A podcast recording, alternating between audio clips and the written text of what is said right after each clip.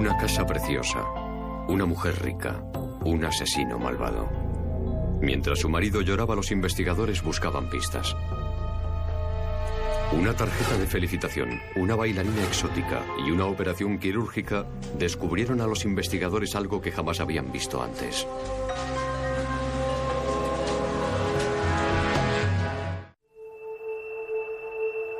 Era el día de San Valentín de 2001 y Susan Hamilton tenía por delante un día muy ajetreado. Su marido, el doctor John Hamilton, era ginecólogo. Susan llevaba su consulta. Susan Hamilton era la típica mujer estupenda. Sin duda alguna, era una estrella. Y él, desde luego, se consideraba un hombre muy afortunado. Pero aquel día, Susan nunca llegó a salir de su casa. El doctor Hamilton estuvo operando toda la mañana. Cuando acabó, pasó por su casa para darle unas flores a Susan por San Valentín. Al llegar se encontró con la puerta trasera abierta. Arriba, en el baño del dormitorio principal, estaba su mujer inconsciente. Creo que mi mujer está muerta. ¿Qué ha ocurrido? Soy el doctor Hamilton. Mi mujer se está desangrando. El doctor Hamilton intentó reanimarla, pero ya era demasiado tarde. En este caso, el agresor tenía un control absoluto. Desgraciadamente, creo que la señora Hamilton no tuvo posibilidad alguna de salvarse. Parecía que el asesino había escapado por la puerta trasera de la casa de los Hamilton. Ninguno de los vecinos vio salir a nadie de la casa. Pensábamos que tal vez había entrado alguien a robar y posiblemente atacó a la mujer para llevarse algunas joyas o algún otro objeto de valor que hubiera en la casa y que ella le sorprendió. Era una zona muy buena de Oklahoma City. Grandes casas, gente adinerada, mucha opulencia, gente de la que va al club de campo. Y la policía tenía otra posible pista. Como ginecólogo y obstetra, el doctor Hamilton realizaba abortos en su propia clínica, la clínica que dirigía su esposa Susan. El doctor y la señora Hamilton habían sido abucheados por los manifestantes antiaborto. Incluso habían colgado carteles de se busca. Se busca por asesinato a John Hamilton y ese tipo de cosas. Y tanto el doctor Hamilton como su mujer nunca se habían disculpado por su trabajo. La gente de esta zona no admite este tipo de actividades. Sabemos que se hace, sabemos que ocurre, pero hacer una cosa así abiertamente y tener una clínica en la que se realizan esas operaciones era algo que no gustaba mucho a la gente. En la comisaría de policía, el doctor Hamilton estaba absolutamente desolado. Ayúdenme, por favor. Ayúdenme, por favor. Por favor, por favor, por favor. Los investigadores confiaban en que las pruebas forenses de la escena del crimen esclarecieran los hechos.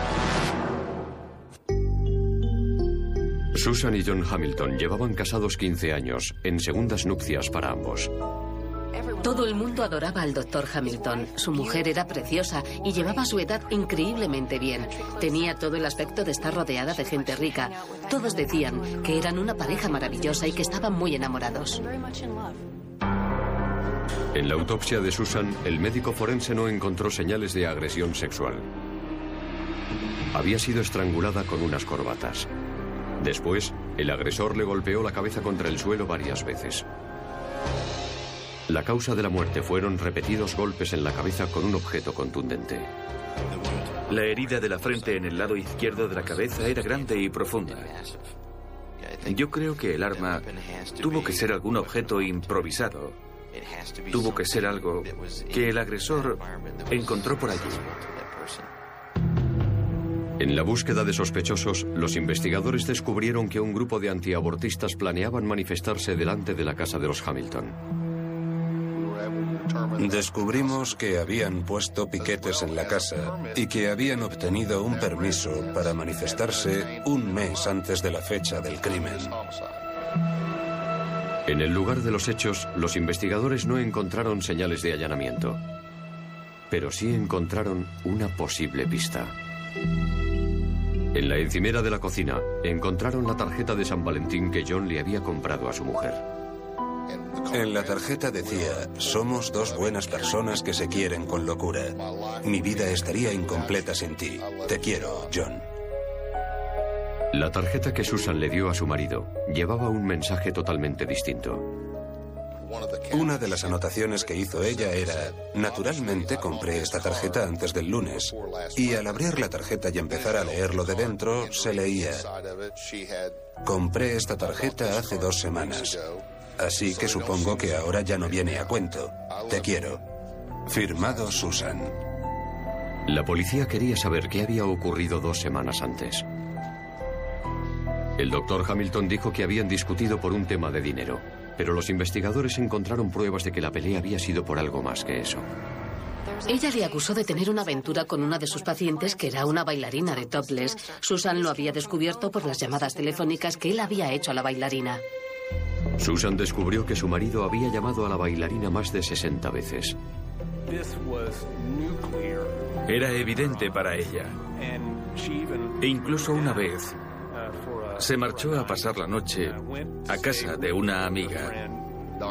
Susan nos dijo que el doctor Hamilton había ido a su club y que la bailarina había bailado para él por unos 100 dólares, probablemente en más de una ocasión.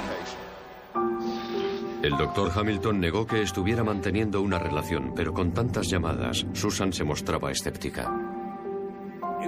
Lo importante no era que él lo hubiera hecho, que él estuviera detrás de la chica.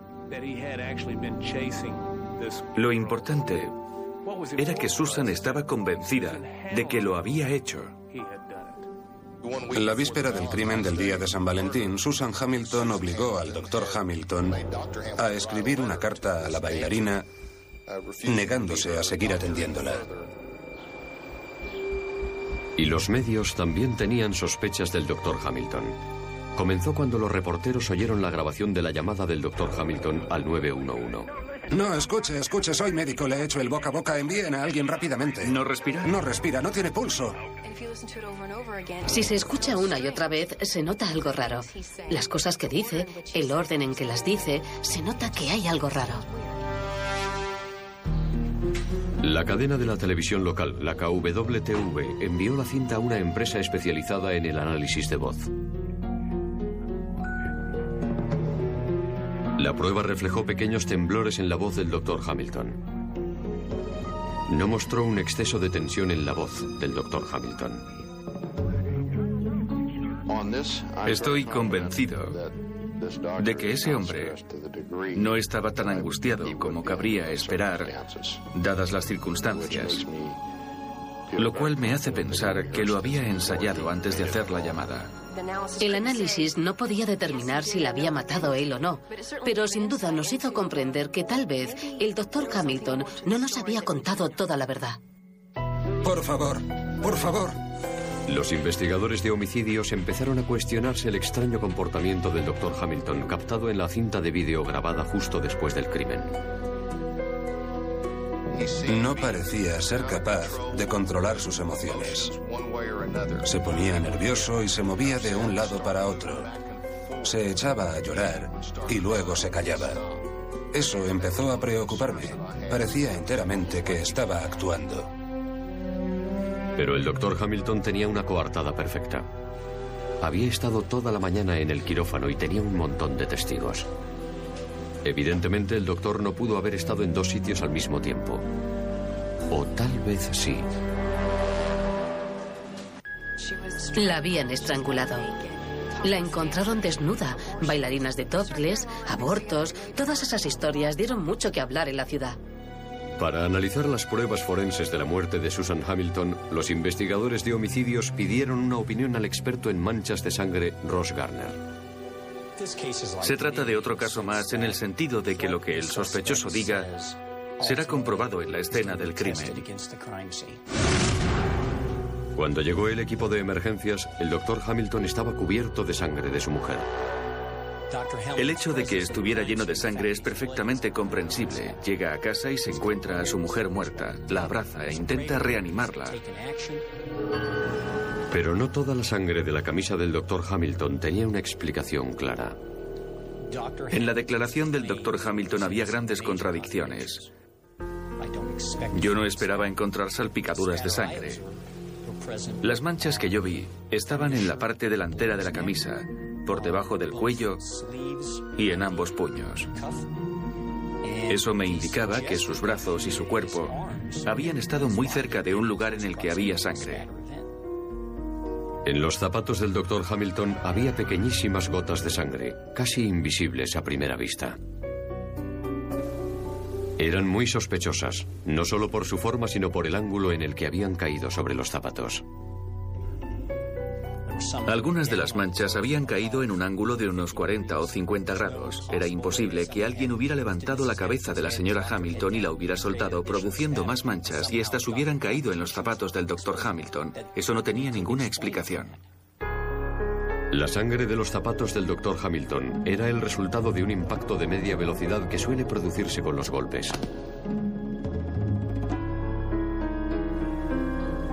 Tom Beagle, un experto en manchas de sangre contratado por el Dr. Hamilton, se mostró de acuerdo con las afirmaciones de Garner. Las salpicaduras de sangre indican que los zapatos se encontraban en el radio de acción de unas salpicaduras generadas por un impacto en la fuente de sangre, que en este caso era la señora Hamilton. Las manchas de sangre encontradas debajo del puño derecho de la camisa eran muy significativas. Eran salpicaduras directas. Es decir, que la sangre cayó directamente sobre la camisa. Para que hubiera sangre debajo del puño, tenía que haber sido un impacto rápido. Para que entrara por aquí debajo, la sangre tendría que haber caído en un ángulo por el que se evitarían la muñeca y el puño de la camisa y entrado por aquí debajo. Eso limita mucho las posibilidades de que hubiera sucedido así. La única forma en la que pudiera haber sucedido así era que alguien tuviese en la mano un arma o algún objeto y golpeara a Susan Hamilton y que la sangre hubiera salpicado en ese ángulo. Solo así podía haber entrado la sangre en ese ángulo. Los científicos realizaron un análisis de ADN de cada una de las manchas de sangre encontradas en la camisa y en los zapatos del Dr. Hamilton. Todas se correspondían con la sangre de Susan. Las pruebas de luminol revelaron más datos sobre la sangre de Susan encontrada en el interior del coche del Dr. Hamilton. Había sangre en el volante. Había sangre en el borde izquierdo del asiento del conductor. Y también había pelo. Y tejido en el lado izquierdo del suelo del vehículo. Los investigadores descubrieron lo que podía ser el arma homicida. La criada de los Hamilton dijo que faltaba una figurita de mármol del cuarto de baño. Y el registro de llamadas telefónicas reveló que el doctor Hamilton no había estado en el hospital en el intervalo entre las dos operaciones la mañana del crimen. Empezó a recibir mensajes del hospital urgiéndole a que volviera porque el segundo paciente ya había sido anestesiado. Las manchas de sangre demostraron que estuvo en su casa. El doctor John Hamilton fue detenido y acusado de asesinato. Dejé la puerta abierta, me siento como si estuviera enjaulado. Lo siento, pero... Ya he intentado explicarle que hay ciertas imposiciones que... Lo sé, lo sé, pero yo esperaba que pudieran meterme en otra habitación. Esto es... Lo siento, estoy aturdido. Necesito hablar con alguien. Quiero... Me estoy volviendo loco. De eso se trata precisamente, ¿entiende? Todo estaba preparado para el juicio más anunciado en la historia de Oklahoma City. El interés de este caso radicaba en la fama de John y Susan Hamilton y que el crimen hubiera sido cometido el día de San Valentín, que es el día del amor. Pero la escena que yo vi aquel día no era de amor. ¿Qué había sucedido realmente entre el doctor John Hamilton y su mujer en los días y semanas anteriores a la muerte de Susan? Los fiscales descubrieron que el doctor Hamilton había estado realizando pagos a alguien sin el conocimiento de Susan. Había estado pasando dinero a uno de sus hijos de un matrimonio anterior. Susan descubrió que la había engañado sobre eso y se puso terriblemente furiosa. Le dijo que si volvía a hacerlo, le abandonaría. No había duda de quién llevaba los pantalones en la familia. No era John. Era una persona muy cuadriculada. Si le mentías, estabas acabado. Y Susan sospechaba que había algo más de lo que él había contado entre su marido y la exótica bailarina. Yo creo que al llegar a este punto, Susan le dijo, has perdido mi confianza y se acabó. La bailarina me contó a mí que creía que John Hamilton estaba reuniendo fuerzas para, para invitarla a salir. No existía una relación entre ellos, pero ella conocía bien a los hombres.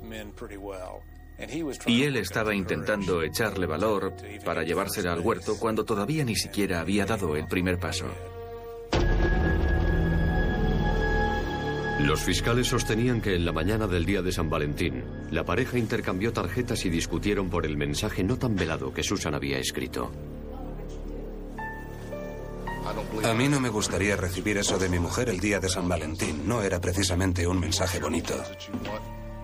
Se dijeron cosas el uno al otro que más vale que hubieran aireado delante de un psicólogo. Las pruebas indicaban que el doctor Hamilton fue al hospital, hizo la operación y luego volvió a casa tal vez con la intención de reconciliarse con su mujer.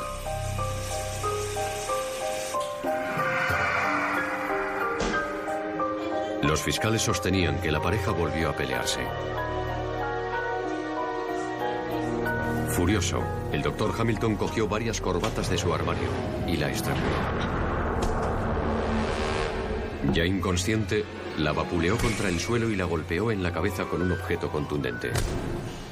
Esto dio lugar a las salpicaduras de sangre de media velocidad encontradas en los zapatos y debajo del puño de la camisa. Antes de poder limpiarlo todo, le llamaron del hospital para la segunda operación. Entonces cogió sus pantalones ensangrentados y se fue al hospital, dejando abierta la puerta trasera. Así fue como la sangre de Susan llegó hasta el interior de su coche. La forma en la que el doctor Hamilton se deshizo del arma homicida y de los pantalones ensangrentados siguen siendo un misterio. En el hospital el doctor Hamilton se lavó las manos para su segunda operación borrando la prueba forense. Pero aún llevaba los zapatos manchados con la sangre de su mujer. Su habilidad para realizar la operación no sorprendió a los fiscales. Mi mujer es cirujana. Es algo que has hecho miles de veces. No sé si yo le dejaría operarme. Es inquietante. Es aterrador y siniestro. Cuando el doctor Hamilton volvió a casa, llamó al 911, pero su actuación no engañó a los expertos forenses.